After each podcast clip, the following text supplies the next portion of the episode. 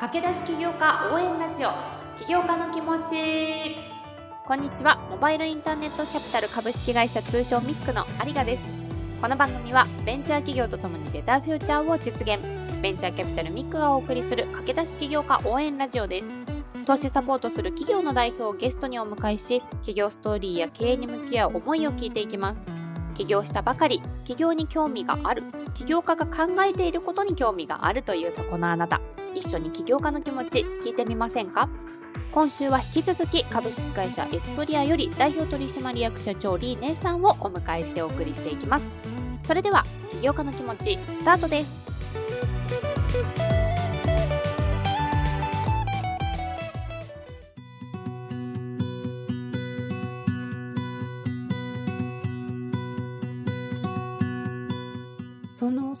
起業っていう選択肢はいつぐらいからあったんですか？もうだいぶ前から。そうですね。私の小学生の時代からですね。ご家族が父さんお母さんが、いろいろ商売とかやり始めて結構ちっちゃい頃からですね。自分が大人になってからですね。一度でもいいのでちょっと起業してみたいとそういう思いがありましたので。なるほど。じゃあそこの家庭でのもう身近に見ていたこともあって自然と起業っていう選択肢がもう頭の中にあったんですね。そうですね。ち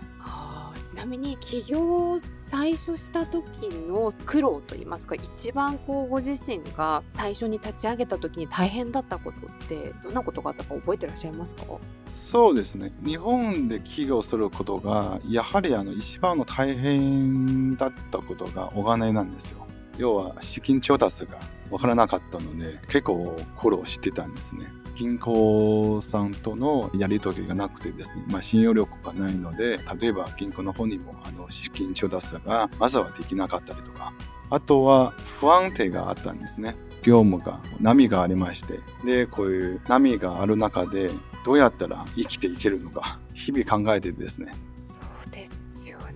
起業してすぐご自身でトラックを運転して自ら配送されてたっていう話を聞いたんですけども。実はですね当時はですね、まあ、営業出身だったので、まあ、あの営業マンとしてですねお客さん取れるから他の仕事も大丈夫だろうと。結構甘くですね。例えば、えー、運転手としての仕事だったりとかあと経理財務カスタマーとかですね、いろいろ、やはりあの営業マンとしてですね、そんな大したことじゃないじゃないのと、結構 OMS さんからですね、甘かったので、実際自分で独立してですね、全部自分自身でやっていかないといけないになっててですね、まあいろいろやってみたんですけども、これは思ったよりはもう全然簡単じゃないなと、大変だったなともう本当に寝れずに朝から深夜までもう一人で頑張ってですねいろいろ体験させていただきました。いやもう当時のその苦労したことたくさんあるとは思うんですけれどもそれでもこう諦めずに続けられた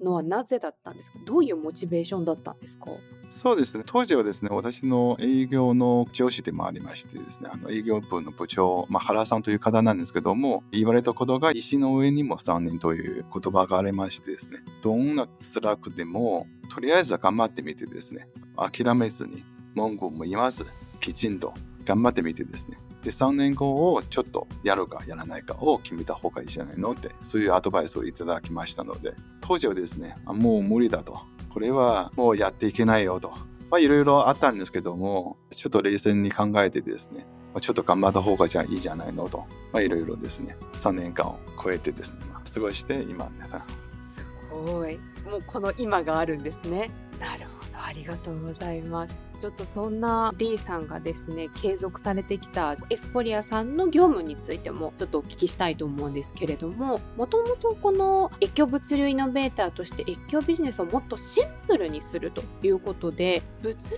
業界がシンプルじゃないっていうことも私ごめんなさい勉強不足であんまりよく分かってないんですけれどもそもそもどういう課題を解決しようとしてこう起業に至ったのか教えていただいてもいいですか？そうです。我々今狙っている市場としてはですねあのグローバルの影響 EC の市場なんですけどもこの中に一番分かりにくいのがやはりあの各国の通貨の事情とかあとは貨物の情報確認。やはりあの国を超えますのでいろんな情報ですねいろんな業者さんがやってあります。例えば、エアラインさんとか、倉庫の業者さんとか、通関業者さんとか、配送業者さんとか、いろんな分担作業がある中で、まあ、課題としてですね、把握しづらい貨物情報をシンプルにお客様に提供していく。あとは先ほど申し上げた分かりにくい通関事情とか、ちょっと分かりやすくですね、シンプルにリアルタイムでお客様にこういう情報をお伝えしていく。こういう仕事を今、弊社で今やっております。ありがとうございます。私もそれこそまあ宮崎九州にいて何たって店がそんなに近くにない田舎に住んでいることもありよくまあアマゾンポチったりとかよく使う人間なんですけれども今まで多分物流におけるこの業界の課題っていうのは潜在的に同じものはあったと思うんですがこれをそのリーさんたちそのエスポリアが解決ができているっていうのはそこにどんな革命が起きているのかもっと知りたいなと思うんですけれどもなぜリーさんたちにはそれができるんですか？そうですね。先ほど申し上げた7年の経験をさせていただいた中で、この業界の今の課題としてですね、弊社のそういうシステムとか、あと自営化、まあ、ほぼほぼ自社で今やっておりましてですね、今の最新の技術というか、自社の開発したシステムとして、海外の、あと日本の国内の中小企業様とかですね、含めてそういうシステムとしてのサービスをこれから提供していくと。その従来であれば例えばメーカーさんが何かを送りたいってなった時に間にまあいろんなこう業者さんが入るところを御社エスポリアさんはもう自社でそこを全部担うことができるからシンプルかつ早いっていうことなんですかね。そうですね。海外のメーカーさんも含めてですね。例えば Amazon に出店したいお客様が多分たくさんいらっしゃると思います。Amazon さんとか全世界のグローバル型の EC のプラットフォームさんに出品をして販売をしたい。グローバルで物を販売していきたい。お客様に対して我々のスイープするようなサービス、まあ、ドアストアというサービスを提供していくと。例えば、アリガさんが日本にいらっしゃってですね、アマゾンで買い物をしました。やっぱ注文して、アリガさんの家届くまで、やっぱ相当時間がかかるじゃないですか。注文してからですね、1週間以内に届かないと多分クレームがいっちゃうんですよね。あ、いつ届くんだろう。不安になりますので。不安になりますね。だからそういう部分はやっぱリアルタイムでスムーズにお荷物を届くために何を改善しないといけないのか、まあ先ほどの分かりづらい通関事情であり、今あんまりも業者を分担していろんな分担作業の中にリアルタイムででスムーズにお荷物を届けるためにこういう我々のみたいなそういう会社が必要があるんじゃないかなと。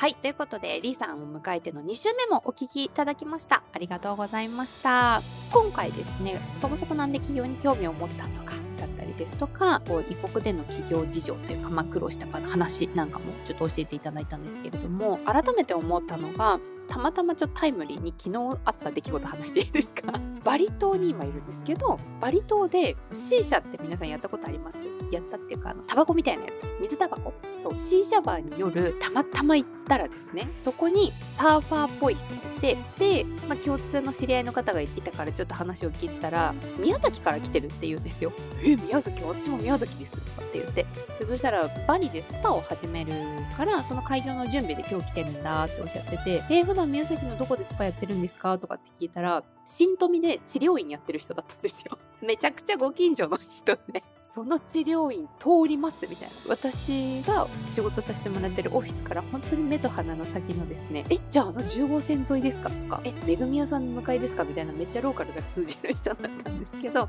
ていう方にお会いして、まあ、何が話したかったかっていうとその偶然にももちろんびっくりしたんですけど異国でやっぱりこう起業しようとしてるっていうところにもものすごいびっくりしてもともと宮崎の方で放課後デイサービスとか治療院とかスパとかいろいろ事業されてる方で連続起業家になるのかなと思うんですけれどもその方がやっぱりいつかやりたいと思ってて23年越しで夢を叶えるっておっしゃってたんですよ。でそこに異国のパリっていうまた土地を選んでもう成功はされてるわけじゃないですか。でもまたさらにそこで挑戦をしようとしていて私も含めて今回こっちで知り合った日本人の人とかといろいろお話を伺ってたんですけど、自分の悩みがちっちゃく見えてくるというか 今日のリさんもそうなんですけどやっぱりこう挑戦を継続してされてる方ってえそれって客観的に聞くのめちゃくちゃ大変じゃないですかとかよくそんな壁にぶつかって心折れないなとかって思うことでもなんかそう思ってなくてだって挑戦するからには当たり前にそういう困難って待ち受けてるじゃんみたいな。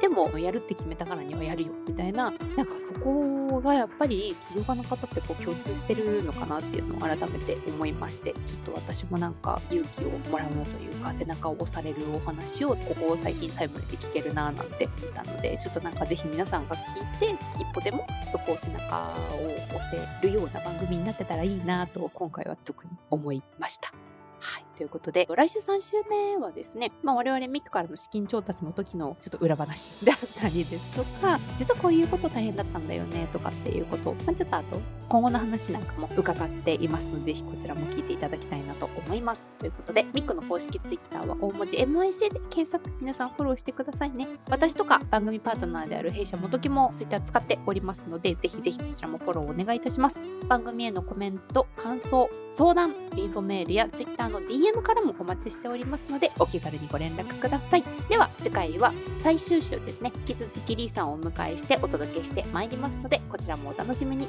それでは、お相手はミックのありがでした。